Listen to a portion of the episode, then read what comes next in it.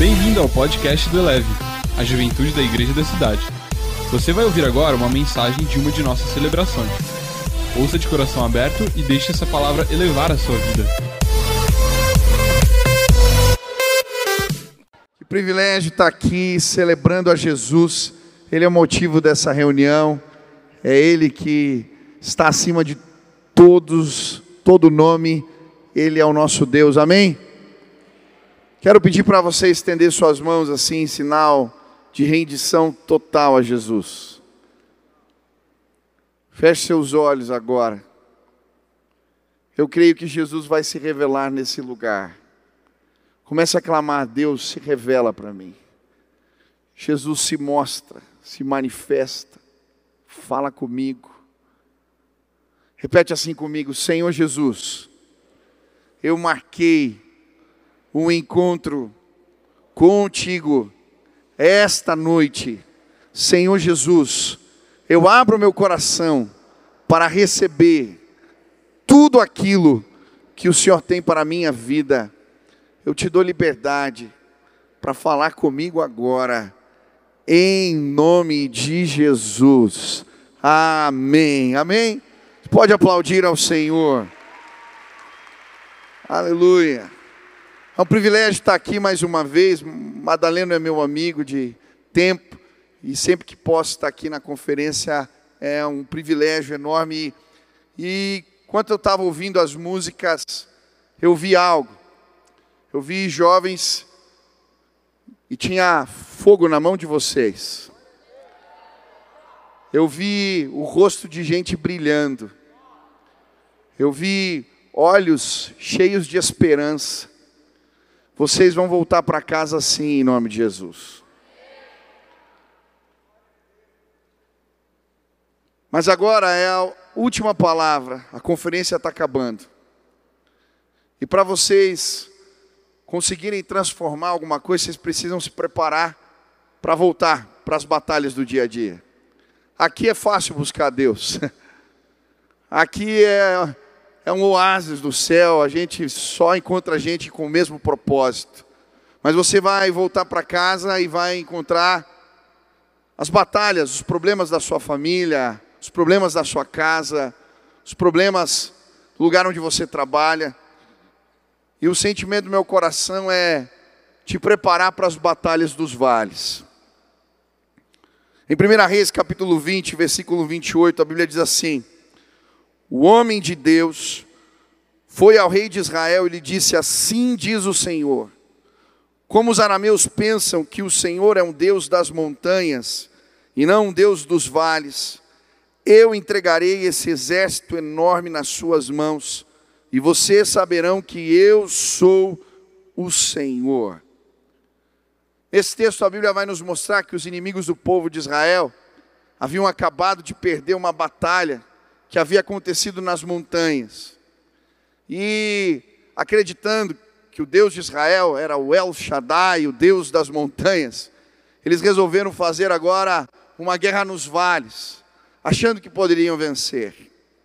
Mas a Bíblia vai nos mostrar que Deus se mostrou poderoso mais uma vez.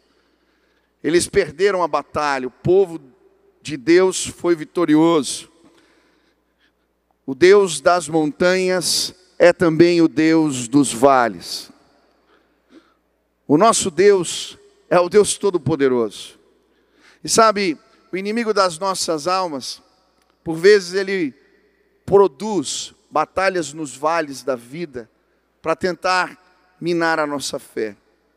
Essas batalhas, sobretudo, acontecem na nossa mente. São batalhas perigosas e veladas, que são travadas dentro de cada um de nós. Mas hoje, em nome de Jesus, eu quero te equipar para vencer as batalhas nos vales da vida. O Deus das montanhas é também o Deus dos vales. Você vai voltar para casa com fogo nas suas mãos. Você vai voltar para casa com um brilho nos olhos. Você vai voltar para casa preparado para vencer as batalhas nos vales da vida. Hoje eu quero meditar no Salmo 42. Ele vai ensinar como você pode vencer as guerras nos vales escuros da vida. Diz assim o Salmo 42: como suspira a coça pela corrente das águas, assim por ti, ó Deus, suspira a minha alma. A minha alma tem sede de Deus, do Deus vivo. Quando irei e me verei perante a face de Deus? As minhas lágrimas têm sido meu alimento de dia e de noite, enquanto me dizem continuamente: O teu Deus, aonde está? Lembro-me destas coisas, e dentro de mim se me derrama a alma, de como passava eu com a multidão do povo e os guiava em procissão à casa de Deus, entre gritos de alegria e louvor, multidão em festa. Porque está abatido a minha alma, porque te perturbas dentro de mim. Espere em Deus, pois ainda louvarei a Ele meu auxílio e Deus meu. Sinto abatido dentro de mim a minha alma. Lembro-me, portanto, de ti nas terras do Jordão e no Monte Hermon e no outeiro de Mizar. Um abismo chama outro abismo, ao fragor das tuas catadupas. Todas as tuas ondas e vagalhões passaram sobre mim, contudo, o Senhor, durante o dia me concede a sua misericórdia, à noite comigo está o seu cântico. Uma oração ao Deus da minha vida. Digo a Deus, minha rocha, por que te esqueceste de mim? Por que hei de andar eu lamentando sobre a opressão dos meus inimigos? Como ferida mortal nos meus ossos, os meus adversários zombam de mim, enquanto me dizem o dia inteiro: Aonde está o teu Deus? Porque está abatida a minha alma? Porque te perturbas dentro de mim? Espera em Deus, pois ainda louvarei a Ele, meu auxílio e Deus meu. Existe uma tônica nesse texto uma pergunta que se repete: por que está abatido a minha alma? Por que se perturba dentro de mim? E logo na sequência, o salmista vai apresentar para nós um retrato dessa alma ferida, que é fruto das batalhas dos vales. Ele começa a apresentar esse autorretrato. Primeiro ele vai dizer que esta alma, ela, as lágrimas são o seu alimento. Versículo 3: As minhas lágrimas têm sido meu alimento de dia e de noite, enquanto me dizem continuamente: Aonde está o seu Deus? Quem aqui já chorou a ponto de sentir o gosto da lágrima? Sabe quando a gente chora tanto que aquele gosto salgado toma forma na boca? Quem já chorou assim? Já chorou? Eu lembro de um dia estar chorando no chuveiro assim.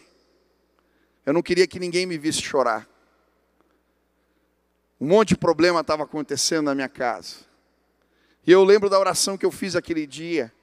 Eu disse: Jesus, as pessoas falam que o Senhor ama a gente, se o Senhor me ama, me dá um sinal do teu amor.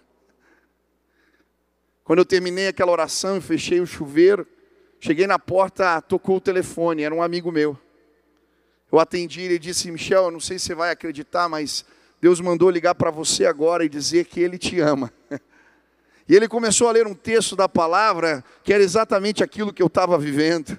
O Deus das montanhas é o Deus dos vales. Mas o texto não está falando aqui de chorar a ponto de sentir o gosto da lágrima. Na verdade, o que o salmista está querendo dizer é que muitas vezes nós alimentamos a nossa dor, damos subsídio a ela. E eu não sei você, mas eu já me peguei fazendo isso. A minha mãe faleceu recentemente. E esses dias eu reparei que eu estava um pouco mais gordo. de alguma maneira, quando chegava na hora de comer, eu não achava justo ligar para essas coisas. Não parecia tão importante me cuidar. E eu descobri uma coisa: se alimentar das próprias lágrimas engorda. Mas não apenas engorda, se alimentar das nossas dores deixa a gente desleixado, deprimido, faz mal, abate. Às vezes dá apetite demais ou apetite de menos. Eu não sei se você tem se alimentado das suas dores ou das suas lágrimas, mas hoje eu quero te apresentar: o Deus das montanhas é também o Deus dos vales. Ele continua apresentando essa alma abatida, e ele vai falar que ela envenena os ossos. Como ferida mortal em meus ossos, os meus adversários zombam de mim, enquanto me dizem o dia inteiro: aonde está o seu Deus? As perguntas que ele faz para si mesmo agora adoecem o corpo. O que ele está dizendo é que a dor da alma muitas vezes vira dor nos ossos, dor no corpo. A gente sente. Eu não sei se já aconteceu com você, de talvez ir para o médico desesperado, chega lá, ele te vira de ponta cabeça e não encontra nada. Sabe por quê? Às vezes a dor na alma vira dor de cabeça, vira dor nas costas, vira dor no corpo, vira crise de pânico, crise de medo. Tem tantos jovens hoje aqui nesse lugar que sofrem de depressão, que já tiveram crises de pânico, que se cortam, e o corpo de alguma maneira sente essa dor.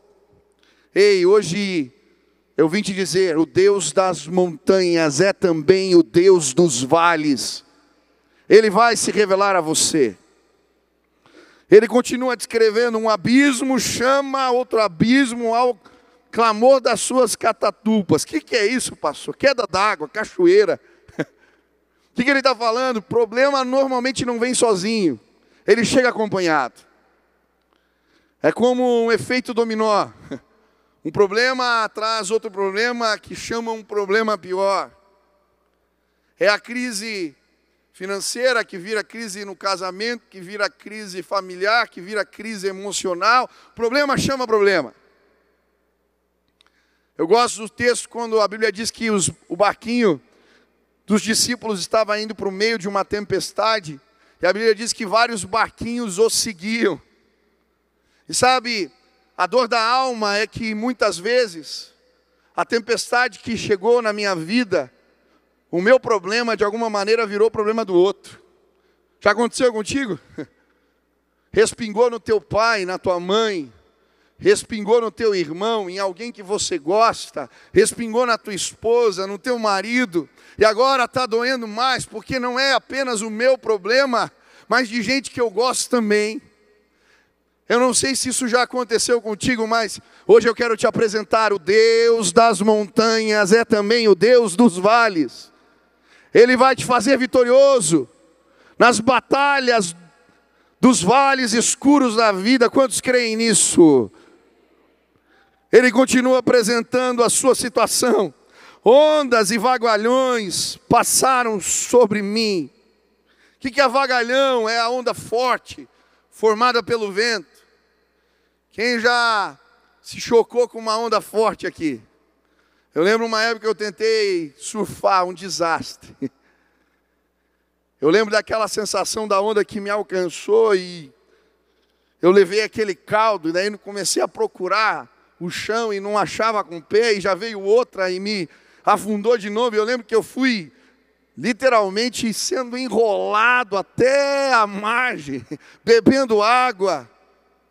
Muitas vezes as crises chegam e nos levam para lugares que nós não queríamos. São ondas fortes, correntezas que nos levam para lugares que nós não sabemos como fomos parar lá. E a sensação é que não vai dar pé e não tem o que fazer. Talvez você chegou sentindo assim.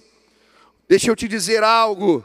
O Deus das montanhas é também o Deus dos vales. Hoje Ele vai entrar neste lugar e Ele vai levantar jovens, vai equipá-los. Vocês vão vencer as batalhas dos vales da vida, uma geração forte. Deus está levantando nestes dias, uma geração que sabe tratar as suas dores, uma geração que leva as suas angústias diante do Senhor e é curado por Ele. Hoje Deus vai derramar cura neste lugar.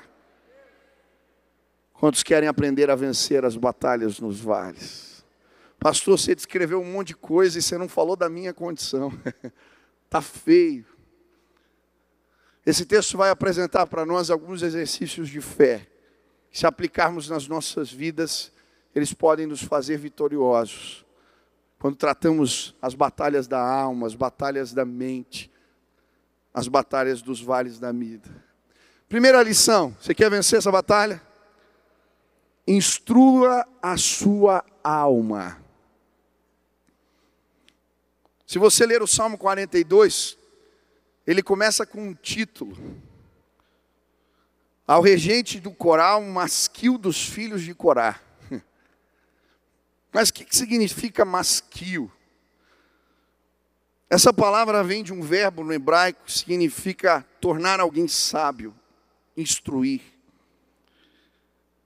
E é nesse contexto que essa música vem, na verdade, como uma música de instrução, uma canção que ensina. E a primeira ferramenta de Deus para tratar a alma ferida, batida, é instruir a alma, ensinar a alma. Existem três manifestações distintas dessa instrução. A gente ensina a alma, a gente prega para a alma e a gente canta para a alma. Hoje eu vou te ajudar a ensinar a sua alma, pregar para a sua alma e cantar para ela. Quantos querem aprender isso? Mas pastor, como é que ensina a alma? Como é que isso funciona? Se prestar atenção, os primeiros cinco livros da Bíblia estão lá como a lei do Senhor. Existe uma lei para a mente, mas existe outra para o coração. Eu não sei se você sabe, mas o livro de Salmos é dividido em cinco livros também. John Piper vai dizer que é como se Deus dissesse: Eu me preocupo com as suas emoções. Eu vi o pastor Renan Dias Lopes pregando esses dias, ele disse que a pregação ela é para a mente, mas ela desce para o coração. Mas pastor, como é que a gente ensina a alma? O que isso significa? Ensinar as emoções. Esses dias meu filho chegou da escola com um livro de poesias. E esse livro ensinava a não poluir os rios. Era interessante porque o personagem Rio, ele aparecia na poesia cheia de grafuras, era o livro. E em determinado momento aquele rio começava a, a sofrer. Ele era machucado. Eu achei interessante, começava assim, era uma poesia. Cama de canoa, espelho da lua, caminho de peixe, carinho de pedra. Eu estava fazendo a lição com meu filho, eu falei, filho, você entendeu? Por que, que o rio é cama de canoa. E ele falou: Pai, meu filho tem seis anos, o Benício. Eu tenho dois filhos, o Ben e a Nina. A Nina é artista. Esses dias eu passei na frente do quarto, ela estava cantando pro celular, assim, gravando um vídeo. Ela estava cantando Pedro, Diabo, João no barquinho. Eu falei, filha, não é assim a música. Quatro anos. O Benício é, é, gosta de futebol. Agora está com sede, aprendeu a ler. E eu estava lá ajudando ele a entender a lição. Por quê, filho? Falou, ah, porque a canoa deita no rio, pai. Falei, muito bem, filho. Por que, que ela é espelho? O rio é espelho da lua. Porque ela, o rio reflete a lua. Falei, muito bem, filho. Por que caminho de peixe? Porque anda, os peixes andam no rio. Falei, cara, você é demais. E por que, é carinho de pedra? Falou, essa eu não entendi, pai. Me explica aí. Se você olhar com cuidado, você vai ver quando o rio bate na pedra assim, faz um friso, parece que está fazendo carinho. Ele, ah.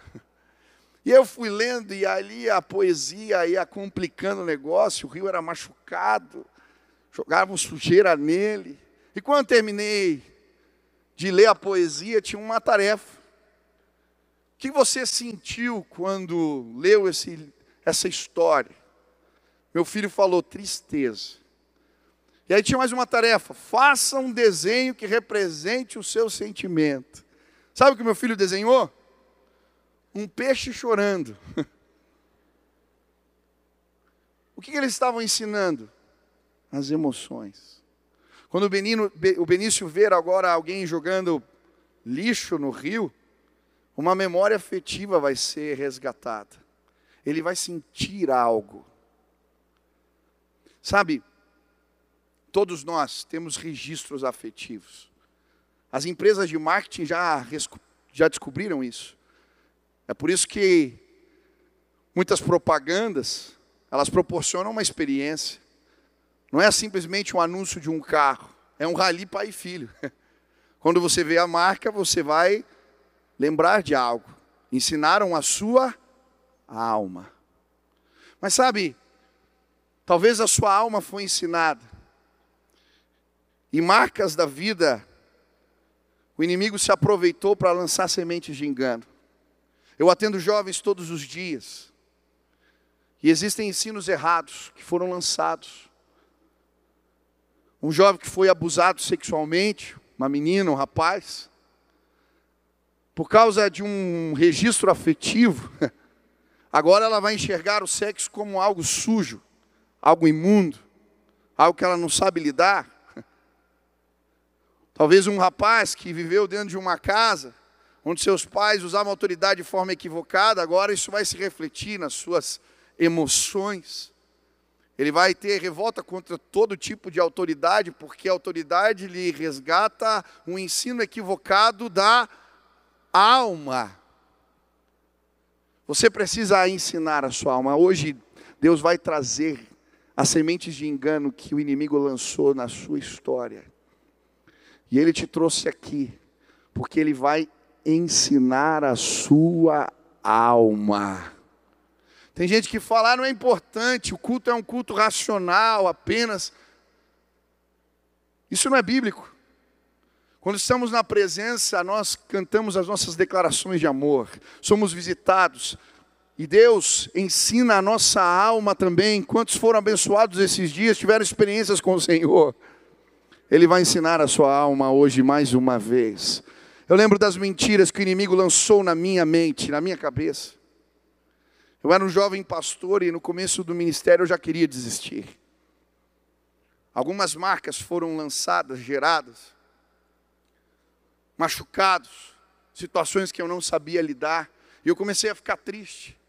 Eu já tinha um plano como eu ia parar. Meus pais perceberam isso e me colocaram num acampamento. Só sai daí quando tiver bom. Eu fiquei 20 dias no lugar. Era um retiro de cura e libertação. Quando eu cheguei no retiro, estavam expulsando demônio da galera, vieram expulsar os meus. Eu falei, meu Deus, eu vim para um lugar de loucos aqui. Mas eu fui ficando naquele lugar. Eu lembro um dia, numa reunião de oração, entra uma senhora de coque, saião, e ela estava orando, e de repente ela apontou na minha direção. Eu falei, meu Deus. E aquela mulher pediu para eu ficar de pé. E ela começou a contar as sementes de engano que o inimigo havia lançado no meu entendimento. Ela começou a reeducar a minha alma. E ela começou a dizer: Ei, quando você estava no ventre da sua mãe, era para você ter morrido. O diabo queria te matar, porque Deus tem um propósito para você.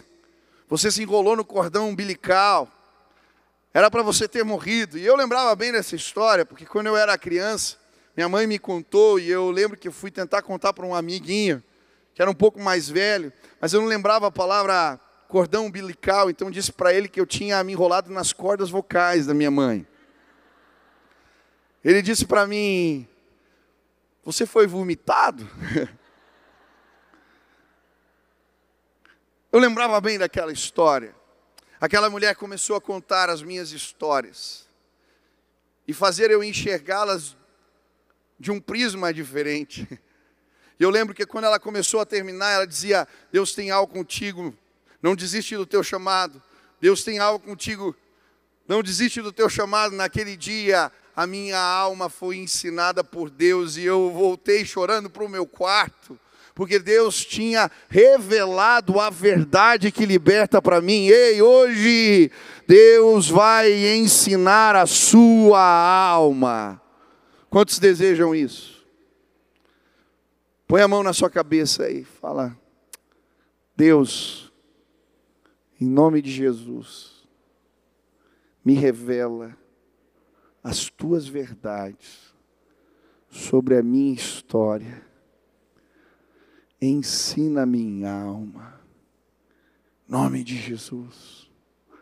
Segundo, você precisa pregar para a sua alma. Olha o que ele diz: porque está batido a minha alma, porque te perturbas dentro de mim. Espera em Deus, pois ainda o louvarei. A Ele meu auxílio e Deus meu. Ele agora passa a confrontar a sua alma. Ele começa a falar com ela, pregar para ela. Martin Lloyd Jones vai dizer: já percebeu que grande parte da sua infelicidade na vida se deve ao fato de que você ouve demais a si mesmo em vez de falar para si mesmo. Observe aqueles pensamentos que lhe sobrevêm no momento em que você acorda pela manhã. Você não os produziu, mas eles conversam com você e trazem de volta os problemas de ontem. Alguém está falando, é o seu próprio eu falando com você. Em contrapartida, o salmista faz diferente. Em vez de permitir que o seu eu fale, ele começa a falar a si mesmo. Porque está abatido a minha alma. Pergunta a ele, sua alma o deprimia, o esmagava, mas ele se levanta e diz: Ego, ouça-me, agora eu falarei com você. Aleluia. Você precisa pregar para a sua alma, pregar para você mesmo. Todo dia os pensamentos vêm, eles te propõem algo, mas em nome de Jesus, Deus vai levantar jovens que aprenderam a pregar para si mesmo. Quantas vezes eu declaro as palavras de Deus para mim mesmo? Ah, quantas vezes, quando eu estou ansioso, preocupado, eu começo a dizer: não fique ansioso por coisa alguma, Michel. Leve suas tribulações diante do trono de Deus com ações de graças, e a paz que excede todo entendimento guardará teu coração. Quantas vezes os pensamentos me acusam e eles dizem: você não pode, você não é capaz, e eu começo a declarar: já não há condenação para os que estão em Cristo Jesus. Quantas vezes eu estou indo pregar, ministrar a palavra, e ele começa os meus pensamentos a dizer: você não pode, você não pode, quem é você para estar ali? Eu começo a dizer: Eu posso todas as coisas naquele que me fortalece. Eu começo a dizer: O Senhor é quem colocou as tuas palavras na minha boca. Jeremias, primeiro, e eu subo e começo a ministrar, porque eu sei que quando eu sou fraco, é Ele se mostra forte em mim. Aleluia. Pregue para si mesmo.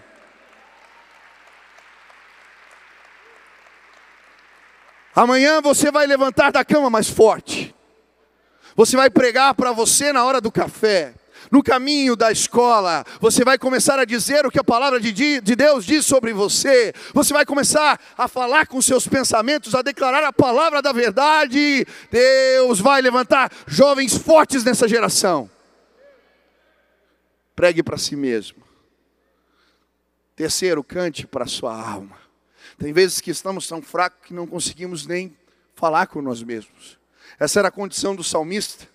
Por isso, no versículo 8, ele diz: Contudo, o Senhor, durante o dia, me concede a sua misericórdia, e de noite comigo está o seu cântico, uma oração ao Deus da minha vida. Ei, preste atenção, as canções muitas vezes são orações para nós. Nós cantamos para Deus, mas precisamos cantar para a nossa alma também.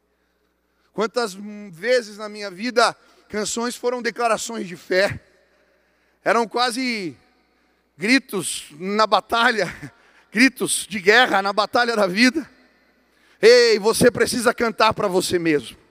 Em nome de Jesus, eu escolhi passar pelos vales escuros da minha vida cantando. E eu creio, Deus vai levantar uma geração que faz o mesmo. Você vai voltar para sua casa e as confusões vão continuar acontecendo, mas você vai voltar cantando.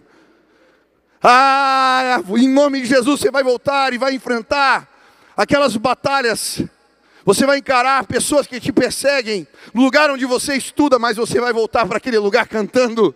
Nós podemos passar pelos vales escuros, declarando a nossa fé. Pastor, eu não consigo pregar, eu não consigo orar. Você pode cantar também.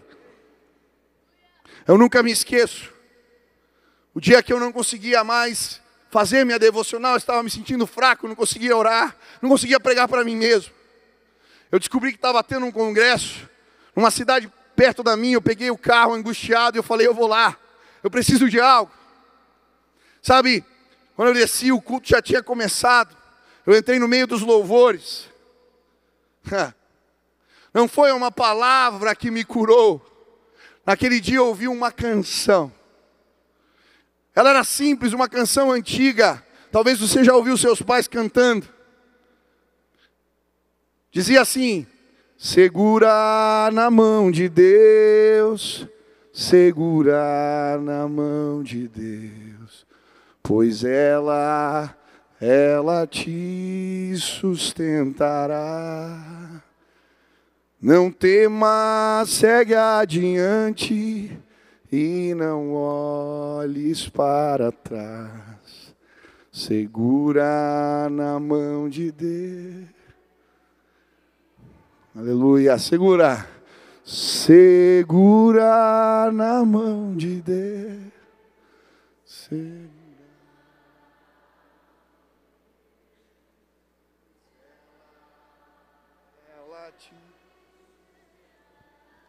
Não temas. Não temas, segue adiante e não olhes para trás. Segura a mão de Deus. Aleluia.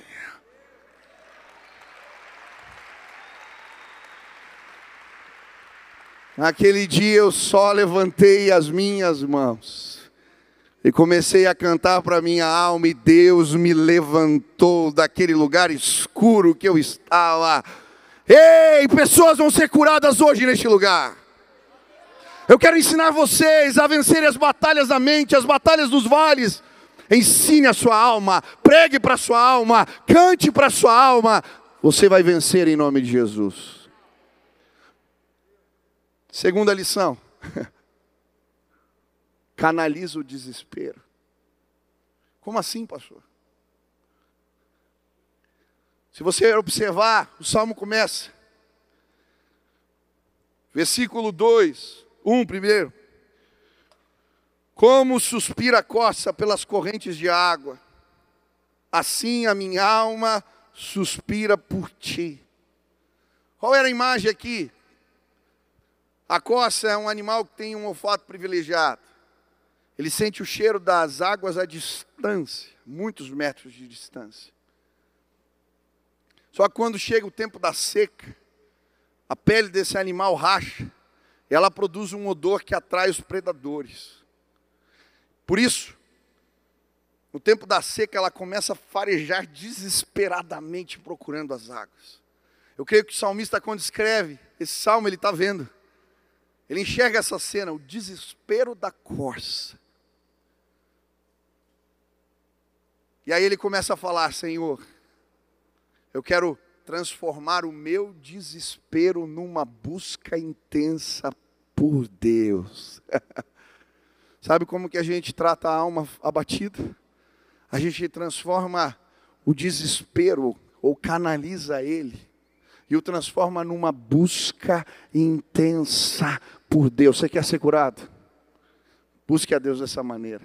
A Bíblia vai nos mostrar vários exemplos o cego Bartimeu, quando vê Jesus, ele começa a clamar: Filho de Davi, tem misericórdia de mim. As pessoas mandam ele parar.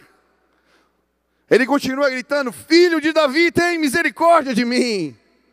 Os discípulos mandam ele parar, mas ele continua clamando desesperadamente. Jesus cura a vista daquele cego.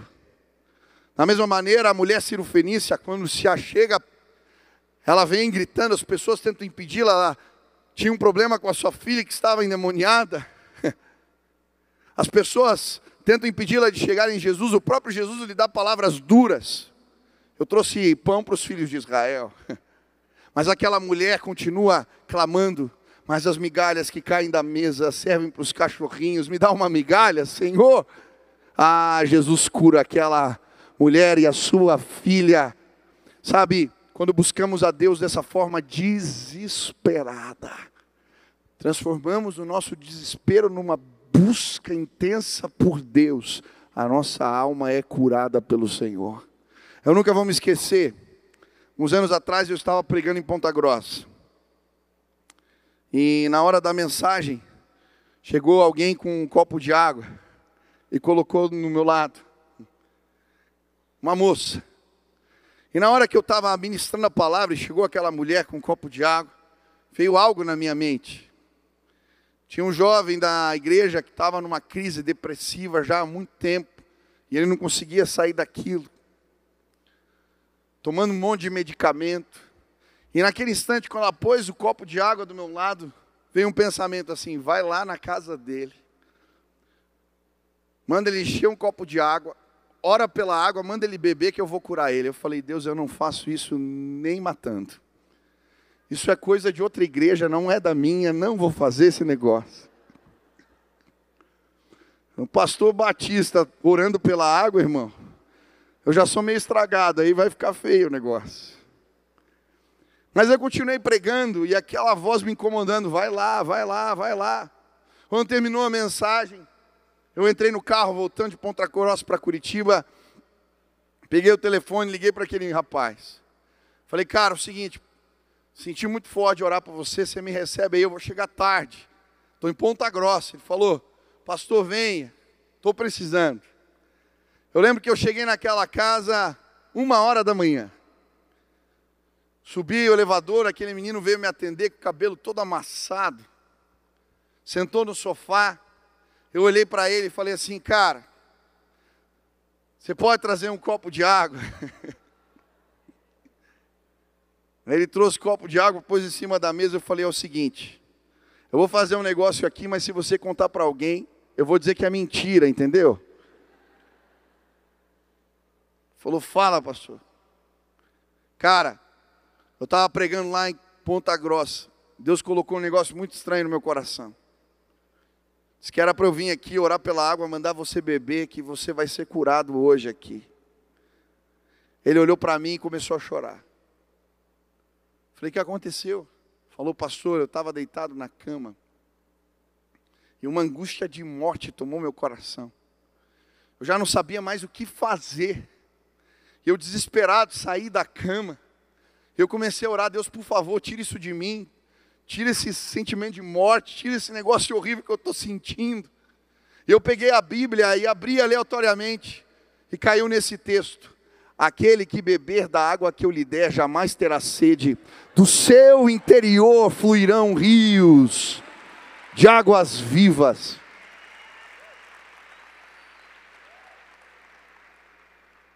Hoje eu vim dizer para você: transforme o seu desespero numa busca por Deus e você vai beber de uma água curadora. Ele é Deus de poder. Eu não sei quais são os vales que você tem enfrentado, mas o Deus das montanhas é também o Deus dos vales, ele vai se revelar a você. Terceira lição: escolha para onde olhar. Escolha para onde olhar.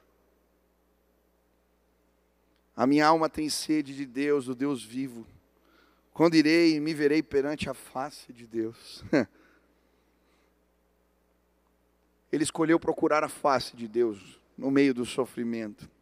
E sabe, de alguma maneira Deus se revela. Quando a gente procura, a gente encontra a face escondida de Deus no meio do sofrimento. A Bíblia diz que é para se alegrar quando vierem as tribulações. A palavra tribulação vem do latim tribulum. Era uma ferramenta que eles usavam para debulhar o trigo. Uma madeira pesada, cheia de lâmina cravada embaixo dela. Pegava um animal e puxava aquilo a uma pessoa em cima. Que alegria há em ser debulhado, esmagado, esfolado. Mas sabe, quando procuramos e escolhemos olhar na direção certa, encontramos a face revelada de Deus no meio do sofrimento. A Bíblia nos mostra isso de diversas formas. Para mim, o exemplo mais contundente é a cruz do Calvário. A cruz está como um símbolo da nossa fé. Ela está em cima das catedrais, ela está em diversos lugares. Tem gente aqui que veio, talvez carregue uma cruz.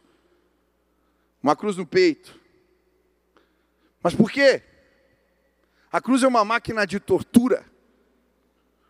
Qual o sentido de carregar uma máquina de tortura aí no peito? Ou pôr em cima de uma catedral? Sabe por quê? Deus revela a face escondida dele no sofrimento. Quando Jesus foi à cruz do Calvário, ele sofreu, seu sangue foi derramado por nós naquele madeiro.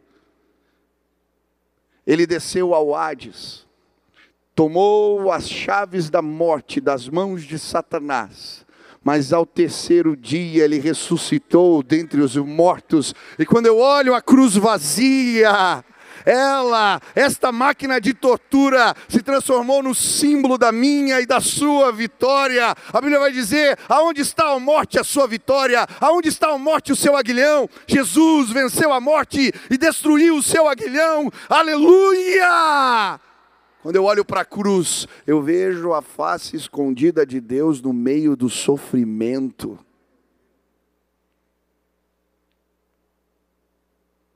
Esses dias um jovem entrou na minha sala. Eu falei para ele: você escolhe como enxergar as coisas. Você escolhe para onde olhar. Problemas complicadíssimos. Aquele menino estava usando drogas, estava se machucando, estava se matando, devagarinho. Eu perguntei, cara, por que você está fazendo isso com você mesmo? Falou, ah, pastor, eu sempre tive problemas e a única pessoa que me entendia era o meu pai. Eu amava muito meu pai. Um dia num culto eu entreguei minha vida para Jesus. Cinco dias depois, o meu pai faleceu. Que Deus é esse? Eu entrego a minha vida a Ele, eu peço a ajuda dele e Ele tira o que é mais importante para mim. E eu falei para ele: Você está enxergando do jeito errado. Você já parou para pensar?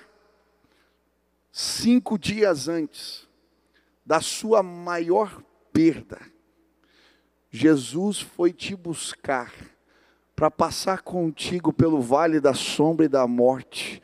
Você não vai passar sozinho, Ele está com você. Eu gosto da história de Jacó, quando a sua esposa morre no parto, ela pede para chamar o menino de Benoni, filho da minha dor, da minha aflição. Ele chama de Benjamim, filho da minha destra. Ele escolheu olhar, esse menino não trouxe aflição. Ele é o consolo de Deus da minha perda. Sabe, quando a minha mãe faleceu, eu tinha orado por ela 700 dias, todos os dias, 6 horas da manhã. No ano novo eu estava orando, no Natal eu estava orando. Todos os dias, feriados, ininterruptamente. Quase 700 dias, sem falhar um dia sequer. Minha mãe faleceu de uma doença degenerativa. No hospital, no dia da sua morte, eu estava orando de manhã. Ela já não tinha nenhum sentido. A gente encostava na mãe, ela não falava, ela não respondia estímulo nenhum. A gente cutucava e ela não respondia nada. Ela estava num coma profundo, sem resposta nenhuma. Minha tia estava com ela no hospital, eu em casa fazendo a live de oração seis horas e depois ia passar lá para visitá-la. Quando eu terminei a live de oração, minha tia me liga. Ela disse assim: Michel, quando você estava orando de manhã, eu pus o telefone no ouvido da sua mãe. Ela não esboçou reação nenhuma, mas no final da oração, ela abriu um sorriso lindo agora ela está com o Senhor. Sabe, eu podia olhar 700 dias e Deus não ouviu minha oração. Eu escolhi olhar para o sorriso da minha mãe. Ela está na glória com o Pai, ela está correndo diante do Senhor, ela está lá. Eu creio nas promessas de Deus. Você escolhe para onde olha. Você escolhe para onde olha. Tem muito jovem aqui que parou, a vida parou, está se matando está se cortando, está usando drogas, porque você está olhando na direção errada. Hoje eu quero te apresentar a cruz do Calvário, ela vai ser levantada sobre a sua vida, assim como a serpente foi levantada no meio do deserto, e aqueles que eram picados olhavam para ela e eram curados. Hoje pessoas serão curadas pela cruz de Cristo neste lugar. Ele vai revelar a face dele escondida no meio da tua história. Hoje você vai pedir, Deus me mostra onde o Senhor estava naquele dia terrível. Deus me mostra onde o Senhor estava. E você vai ver o sorriso escondido de Deus no meio do seu sofrimento. Deus vai te buscar hoje vai curar a tua alma. O Deus das montanhas é também o Deus dos vales. Última lição e eu vou terminar. Você quer tratar sua alma? Lembro-me destas coisas, e dentro de mim se me derrama a alma, de como eu passava com a multidão do povo e os guiava em procissão à casa de Deus, entre gritos de alegria e louvor, multidão em festa. Lembranças reparadoras. Você quer vencer as batalhas nos vales? A Bíblia vai dizer: Quero trazer à memória aquilo que me traz esperança. Ele está enfrentando os seus vales e lembrando, lembrando das canções, lembrando dos cultos, lembrando das visitações de Deus, lembrando das marcas de poder que ficaram ao longo da sua história.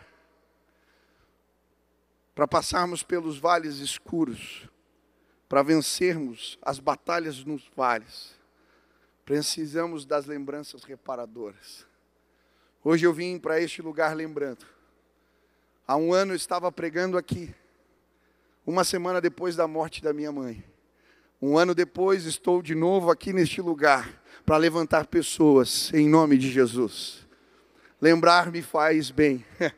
Eu lembro de cultos, eu lembro de histórias, eu lembro das marcas do poder de Deus. Quantas vezes, quando eu não tenho vontade de levantar da cama, de preparar uma mensagem ou de ir para mais um congresso, eu lembro das visitações, quando o ar ficou pesado, era palpável a presença. Eu vi jovens pulando as cadeiras para irem nos apelos. Eu lembro dos cultos quando eu pregava nas escolas e os meninos na rua subiam o muro para ver o que estava acontecendo lá. E quando eu fazia o apelo, eles colocavam a mão pela grade, dizendo: Eu quero Jesus também. Eu lembro das experiências, das marcas de poder, e eu continuo pregando, fazendo aquilo que Jesus me chamou para fazer. Quando vem os problemas financeiros, eu lembro das marcas do que Deus já fez. Quando recém prestes a casar, Deus pediu uma oferta para um projeto missionário, era a minha poupança de casamento. Eu lembro de orando com a minha esposa, hoje minha esposa, na cozinha da casa da minha sogra dizendo para ela: Nós vamos experimentar o poder provedor do Senhor nas nossas vidas. Duas semanas depois, eu lembro de empresários que foram lá no meu escritório me dar o presente de casamento adiantado, ainda faltava três, quatro meses para casar, e eles me deram uma oferta, sabe quanto? Dez vezes o valor que eu tinha dado da poupança de casamento, o meu Deus é poderoso. Eu podia passar a noite contando histórias para você.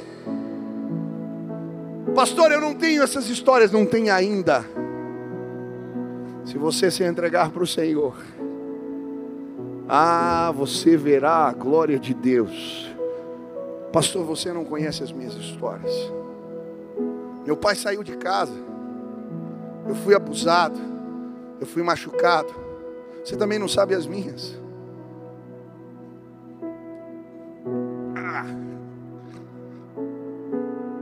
Eu não conheço vocês.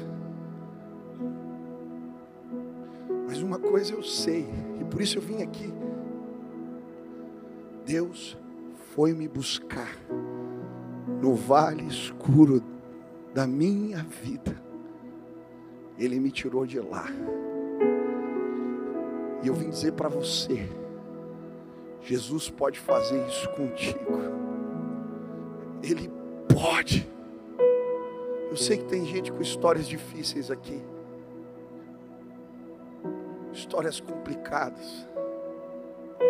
Eu sei.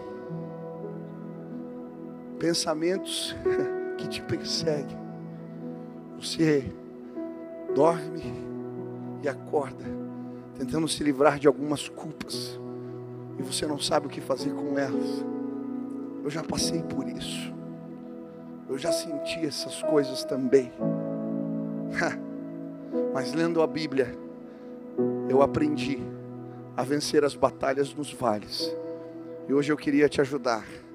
Você vai instruir a sua alma. A sua busca desesperada por Deus vai revelar a face escondida dele. Deus vai deixar marcas do poder dele na tua história que vão fazer você continuar seguindo adiante.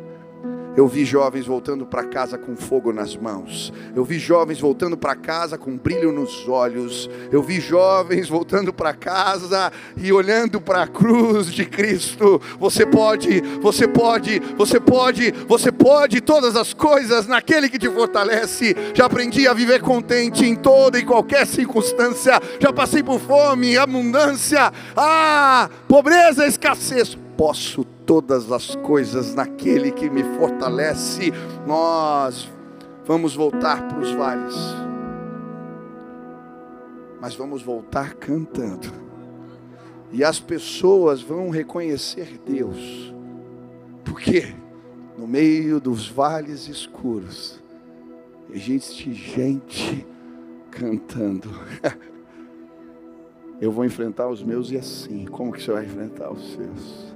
Se hoje Deus falou contigo, você quer dizer, Pai, me ajuda, me equipa, me prepara. Eu quero vencer os vales. Eu quero pôr isso em prática. Eu quero passar por eles com a tua vitória. Sai do teu lugar, vem para cá, se ajoelha na presença. Eu quero orar por você agora em nome de Jesus. Venha, venha, venha, venha. Vem para cá, vem para cá.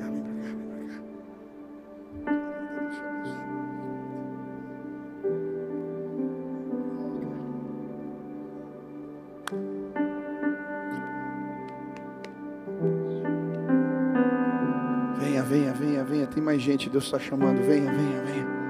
Peça licença, se lance aqui nesse lugar. Nós queremos orar por você. Queremos orar por você. Deus das montanhas é o Deus dos vales. Venha, venha, venha, venha. Tem mais gente, Deus está chamando. Venha, venha, venha agora, venha agora, venha agora, venha agora. Se ajoelhe na presença dEle, se coloque diante do Senhor. Quero pedir, se tem um amigo teu aqui, vem para cá e põe a mão na cabeça dele, abraça ele, ora por ele. Tem gente sendo curada aqui nesse lugar. Deus quer te usar. Venha, venha, venha, venha, venha, venha em nome de Jesus.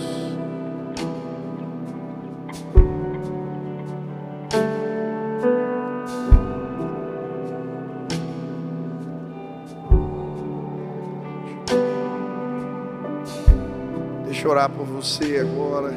Isso, venha, venha mais gente chegando, eu vou esperar. Venha, venha, venha rápido. Venha, venha logo. Se ajoelhe na presença de Jesus. Se coloque diante dele agora. Quero orar por você.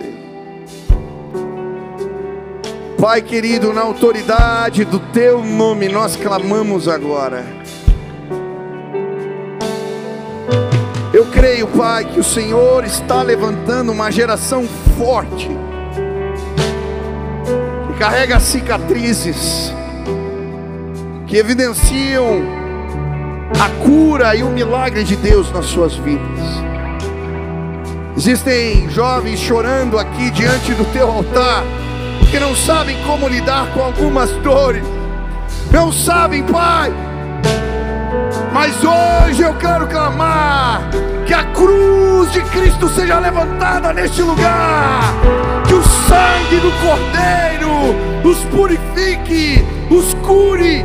Pai, eu quero clamar que uma esperança acenda no coração dos meus irmãos, das minhas irmãzinhas, Pai, em nome de Jesus, que eles aprendam a andar por fé e não por vista, que eles voltem para os vales escuros cantando, que eles voltem com o rosto brilhando, que eles preguem para a sua alma, que eles voltem se encantando para si mesmos. Pai, levanta um povo que canaliza o desespero na fonte de águas vivas. Gente que procura as fontes que podem curar. Que hoje neste lugar o renovo de Deus venha sobre muitos nesta casa. Que eles sejam saciados, curados, renovados pelo teu Espírito. Santa presença, maravilhosa presença de Deus Enche este lugar. Santa presença. Maravilhosa presença. Enche este lugar. Que o brilho da tua glória seja revelada hoje aqui. Enquanto memórias ah, são acionadas. Que o Senhor revele a tua face escondida em momentos da história, que eles possam enxergar a verdade, eles possam encontrar a verdade e que elas as, os liberte em nome de Jesus. Vem, Pai, levanta o teu povo, cura o teu povo, renova o teu povo. Queremos aprender com o Senhor a vencer as batalhas que enfrentamos nos vales da vida. Nos enche do teu espírito, nos enche do teu favor, nos renova, Pai. Essa é a nossa oração. Em nome de Jesus. Amém. Elevou sua vida? Compartilhe. Se você quer tomar uma decisão por Jesus, ser batizado, servir no Eleve ou saber algo mais, acesse elevesuavida.com ou envie um e-mail para juventude@elevesuavida.com. Que Deus te abençoe.